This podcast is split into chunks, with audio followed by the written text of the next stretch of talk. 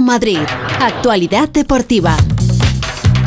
Félix José Casillas, ¿cómo estás? ¿Qué tal, Pepa? Muy bien, muy bien. Aquí satisfecho y contento. Nos ha ido bien lo de la selección, ¿eh? Sí, Eh, ¿no? Sí, sí, oye, Sí, será, parece por, será por que va bien, ¿no? Va bien. Sí, siete en Georgia, seis anoche a, a Chipre y hasta aquí el Borrascas. que va, va, va. Bueno, pero hay que meter Pero tú cómo la ves? O sea, Quiero la decirte, deja, deja los gestos del Borrascas. Sí, ¿Tú cómo la es ves? que le tengo enfrente y... ¿Tú la ves Pero en si bloque, la ves compactada, ves que... Yo veo, como, eh, como se suele decir, yo creo que hay mimbres.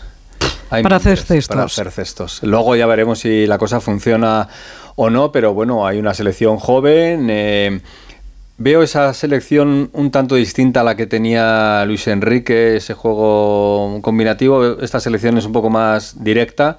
Y bueno, pues eh, si te sale bien, fenomenal.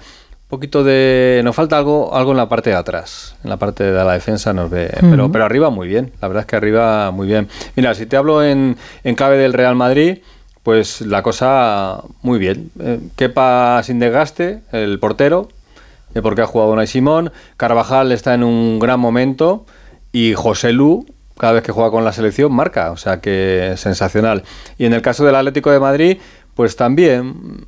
Bien, eh, Morata con el hat-trick, los tres goles que metió en Georgia. Ayer no estuvo tan afortunado, aunque también marcó su, su golito. Anularon. Y eso es otro, otra cuestión que ya abordamos anoche en el Radio Estadio Noche, porque lo de Morata y los fueras de juego, de verdad que merece un estudio muy, muy, muy en, en profundidad. Y luego a Pilicueta, Inédito. nada, inédito, o sea que descansadito también, verdad que los viajes hay que ir y volver, pero no, no, no ha gastado, ¿no? Así que bastante bien en, en lo que se refiere a la selección española. Y el resto, pues fíjate, Bellingham marcó con Inglaterra para el Real Madrid, hizo un buen partido además, y luego pues... Valverde el eh, otro día también marcó, ¿no? Valverde también marcó, Chouameni, Camavinga y Griezmann, que eh, jugaron ayer los 90 minutos con Francia. Griezmann marcó de penalti también en el partido frente a Alemania. También jugó Rudiger en el conjunto alemán. Así que, bueno, mm, de momento y a falta hacer el recuento este habitual, no hay problemas que se sepa de cara a la jornada del fin de semana. ¿eh? Luego ya, Vamos cuando lleguen, iremos... ¿Algún, algún argentino y- cómo está? Iremos contando. Eh, tú, Pepa, yo sé que el borrasca sí, pero tú, Pepa, eras de cromos cuando eras eh, pequeña. No. No, no has tenido No, nunca. no. Me acuerdo de Marco, puede ser que su- sí, Nah, ¿no? estoy Salió de esos. fútbol. ¡De Marco! Hablando de fútbol. Es que de lo único que me acuerdo yo de los, los No, cromos. no, nada de- No, yo jugaba esto. ¿Te acuerdas cuando levantabas esos se Así, llamaban cromos así, también? Sí. Sí, los cromos Sí, que sí, tú sí. levantabas que tenían dabas figuritas y que le daba la vuelta. Le dabas la vuelta, Y sí. entonces ganabas los que conseguías que darle la vuelta. es- Esto no te de- vale. Si es que yo, como ejemplo, no te valgo no para te nada. valgo. Bueno, no sé si Alberto Fernández, que es algo más joven que, que nosotros, eh, La es, mitad. es muy, es muy de cromos, pero está ahora en un sitio donde se va, se va a hablar de cromos. Alberto Fernández, ¿qué tal? Buenas tardes. Hola, Félix, Pepa Borrascas, muy buenas. Sí, bueno, yo de niño hacía siempre la colección, es verdad que ya a determinada edad pues mm, deja de interesarte mucho el tema de cromos o hacer intercambios o todo este tipo de cosas con el álbum, ¿no? Pero yo siempre lo he seguido. Estoy ahora mismo en la sede de la Liga. Eh, aquí se está presentando ahora mismo la nueva colección de cromos de la Liga em, de primera división. Hay dos futbolistas de clubes madrileños. Está por parte del Atlético de Madrid Saúl Ñíguez y por parte del Getafe David Soria, el portero. Todavía no han tomado la palabra, acaba de coger el micrófono Javier Tebas. Ahora mismo ya sabes que este, esta colección de cromos lleva más o menos un mesecito desde que se están vendiendo y que ya los chavales están comprando los cromos, pero hacen esto ahora porque es cuando se actualiza el mercado de fichajes, entran los últimos cromos, se pueden pegar en los equipos y de hecho, eh, Félix, han puesto una referencia, la de Lamin Yamal, que tiene su cromo y que claro, a la edad que tiene Lamin Yamal todavía hay muchos niños que coleccionan los cromos y que tienen más edad de eso que de ser futbolista. Así que bueno, vamos a esperar ahora que tomen la palabra los jugadores de Atlético Madrid y Getafe, pero de momento aquí en la sede de la liga presentando la nueva colección de cromos. Gracias, Alberto. Pues ahí está. 16 añitos tiene Lamin Yamal, el futbolista de la selección del Barça.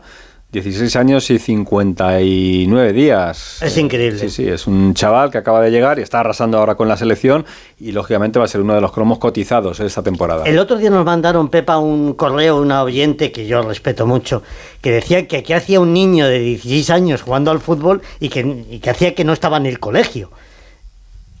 Un niño de 16 años. Claro, que, Hombre, un que lo chaval que de tenía que 16 estar, años. en vez de la convocatoria de la selección española, era en clase de la EVA o del, del curso que fuera. Pero a partir y de no los estará. 16 años tú puedes hacer una FP o puedes dejar de estudiar. A ver, eh, yo creo que es hasta los 18 años cuando tú tienes la obligación, pero a partir de los 16 años, si tú tienes otro tipo de escuela, tú puedes compaginar. No, creo que, que- Distancia y pueden estudiar también Claro. en, el- en los clubes, que les ponen Claro, también... Me imagino que estudiarán. claro, claro. Los chavales, digo yo. Pero Si bueno, quieren, son claro. profesionales, pero pasa con el fútbol, pasa con, con los gimnastas, con las gimnastas, pasa con, Sí, con el los pilotos, competición. los pilotos de... Es que puede ser Claro, también, yo creo claro. que equivaldría a una FP, ¿no? Depende también, tú puedes dedicarte a algo profesional y a lo mejor está por ahí contemplado. Porque tú a los 16 años puedes empezar a hacer un grado de FP También. o hacer el bachiller. Vamos a preguntarle el grado que tiene Alberto Pereiro. Venga. Que, que- Vamos a ver. que nos va a hablar de, de Carvajal, porque yo creo que es una gran noticia para el Real Madrid, el estado de forma del jugador blanco. De lo mejor de la selección. Sí, sí, de lo mejor de la selección y además con esa historia que, que nos comentaban no hace mucho en el Radio Estadio Noche, porque es verdad que ha cambiado, ha cambiado algo en su vida, ha hecho un clic y le ha venido bastante bien. Hola Pereiro, ¿qué tal? Buenas tardes. Hola a todos, ¿qué tal? Muy buenas. Yo seguí estudiando, terminé la carrera, me cogió Félix en brazos y aquí he quedado. no, no, no, No hice creas nada que- más, no y hay que ver cómo está creciendo el niño, hay que ver cómo Para que crece. veas lo- la ganas que tiene Félix de rescatar gente a, veces. Se quitado tú. Pero sí, es verdad que eh, lo de Dani es digno de, de estudio. Estamos hablando de un futbolista que en su partido ayer con la selección es el 38. Y tú te pones a pensar eh, en otro lateral derecho de España en los últimos eh, 10 años y el primero que se te viene a la cabeza es Carvajal. Y, parece mentira que, que le veas con tan pocos partidos en la, en la selección y al final responde a que había tenido un montón de problemas de lesiones durante muchos años, eh, que le han impedido, uno, estar con la roja y dos, estar muchos días de baja con, eh, con el Madrid. eh, y desde que primero, eh, a inicios de la temporada pasada, cambió eh, su dieta por completo y el nutricionista, que algo bueno tiene que tener, hombre, que es de un amigo mío, que es de Sergio Canales, que eh, después de tanta lesión también ha aprendido a cuidar su cuerpo y a llevarlo eh, a otro nivel, sabiendo prácticamente que estaba retirado del fútbol. Eh, pues fíjate, entre eso y algún retoque en la, en la dieta, que si desaparece el gluten, pues estamos volviendo a ver, sin lugar a dudas, al mejor lateral derecho de España, a uno de los mejores del mundo, y tanto con el Madrid como la selección, ahí no hay más que ver. En la primera parte ese pase con el exterior, Oh. en los dos pases de gol, primero a José Lu y el de, y el de Ferran. Y, y, oye, y al Madrid que no le importa en absoluto que lo que antes era un inconveniente, que era jugar a los dos partidos con la selección, pues que venga eh, perfecto para afrontar un tramo importante de, eh, de temporada y que se sienta como el mejor lateral derecho de, de Europa, que es lo que ha sido siempre y es lo que está recuperando ahora otra vez. ¿no? Bueno, pues veremos, a ver, eh, tiene Carvajal otros asuntillos que ya comentaremos. Sí. Sí, sí, sí, porque ha puesto un tuit, pero yo creo que es un asunto muy complicado de explicar y no tenemos mucho tiempo. Vale.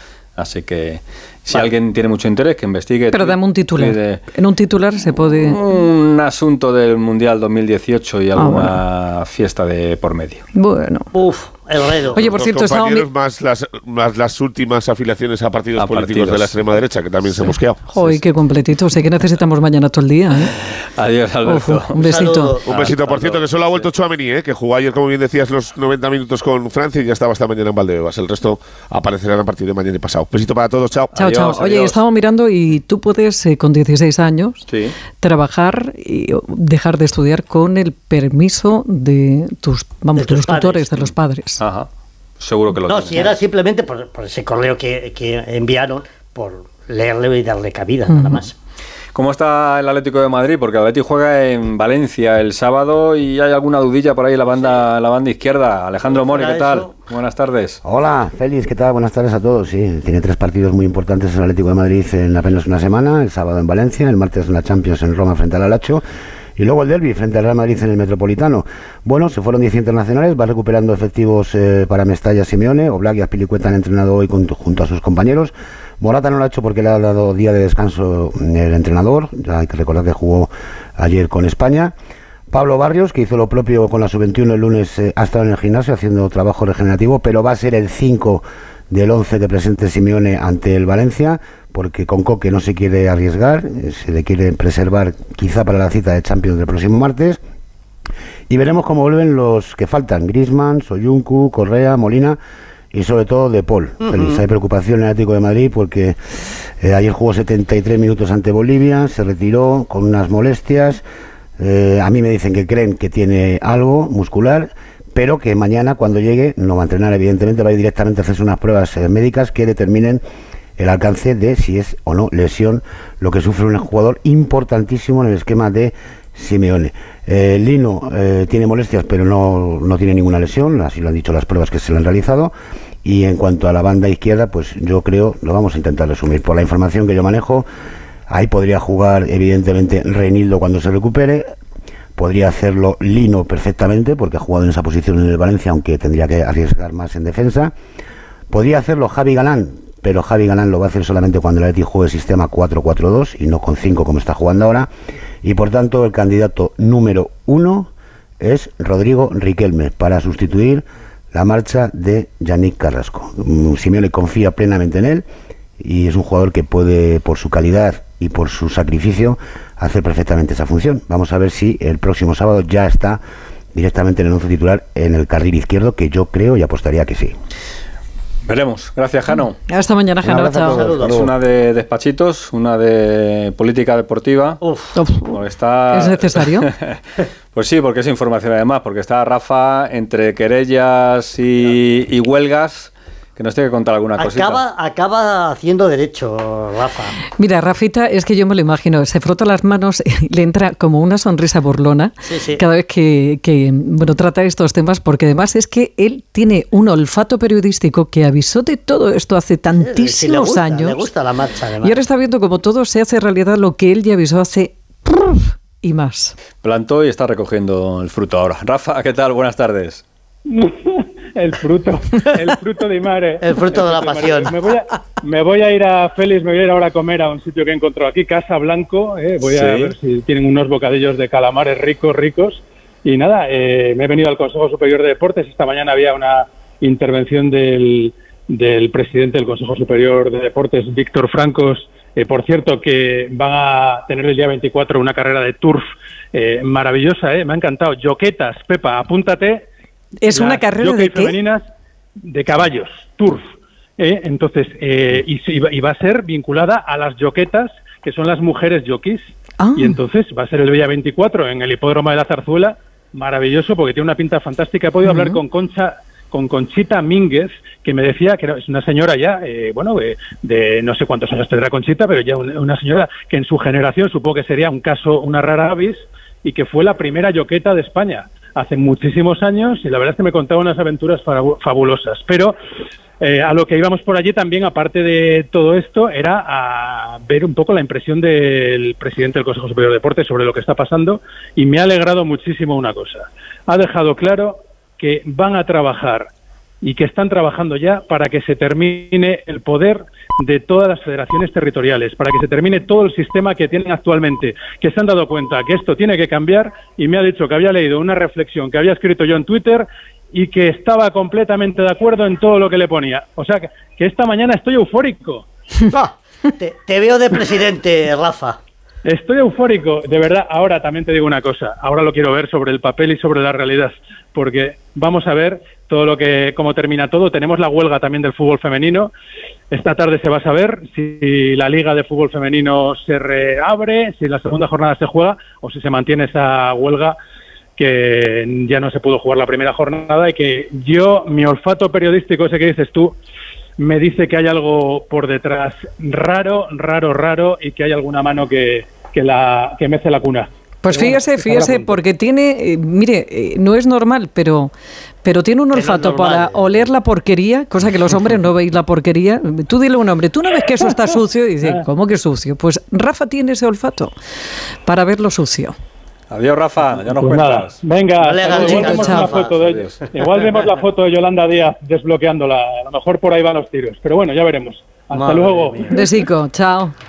Valencia Real Madrid el viernes eh, sería partido de liga femenina eh, para abrir la jornada. Ah, Fíjate, hay un Madrid Barça eh, que está bastante bien y un Athletic, eh, un Atlético de Madrid Athletic. eh. Sería la jornada la segunda si se juega del fútbol femenino y te recuerdo Pepa hoy que tenemos vuelta ciclista en el Angliru en Asturias, esos eh, esas rampas al 23% y que tenemos Copa Davis también en Valencia a partir de las 3 España frente a la República Checa. La vuelta, recuerdo una vez más, ¿eh? el domingo están en, en Madrid. Ayer estuve haciendo yo una clase de spinning que nos Sí. pusieron una de montaña. ¿De Sí. qué? Uf, ¿Cómo me acordé de todas estas criaturas? ¿Por qué haces eso? 23%. Bueno, y lo mío eran rampa. 45 minutos. Cansado Imagínate, cansado de echar el hígado. ¿Puedes andar hoy? Sí, parece que sí. Se puede salir del deporte. ¿eh? Parece que sí. Ya Te enseñaré el Eh, camino. Ya, pero bueno. Que mañana más feliz. Hasta, mañana. mañana. Adiós.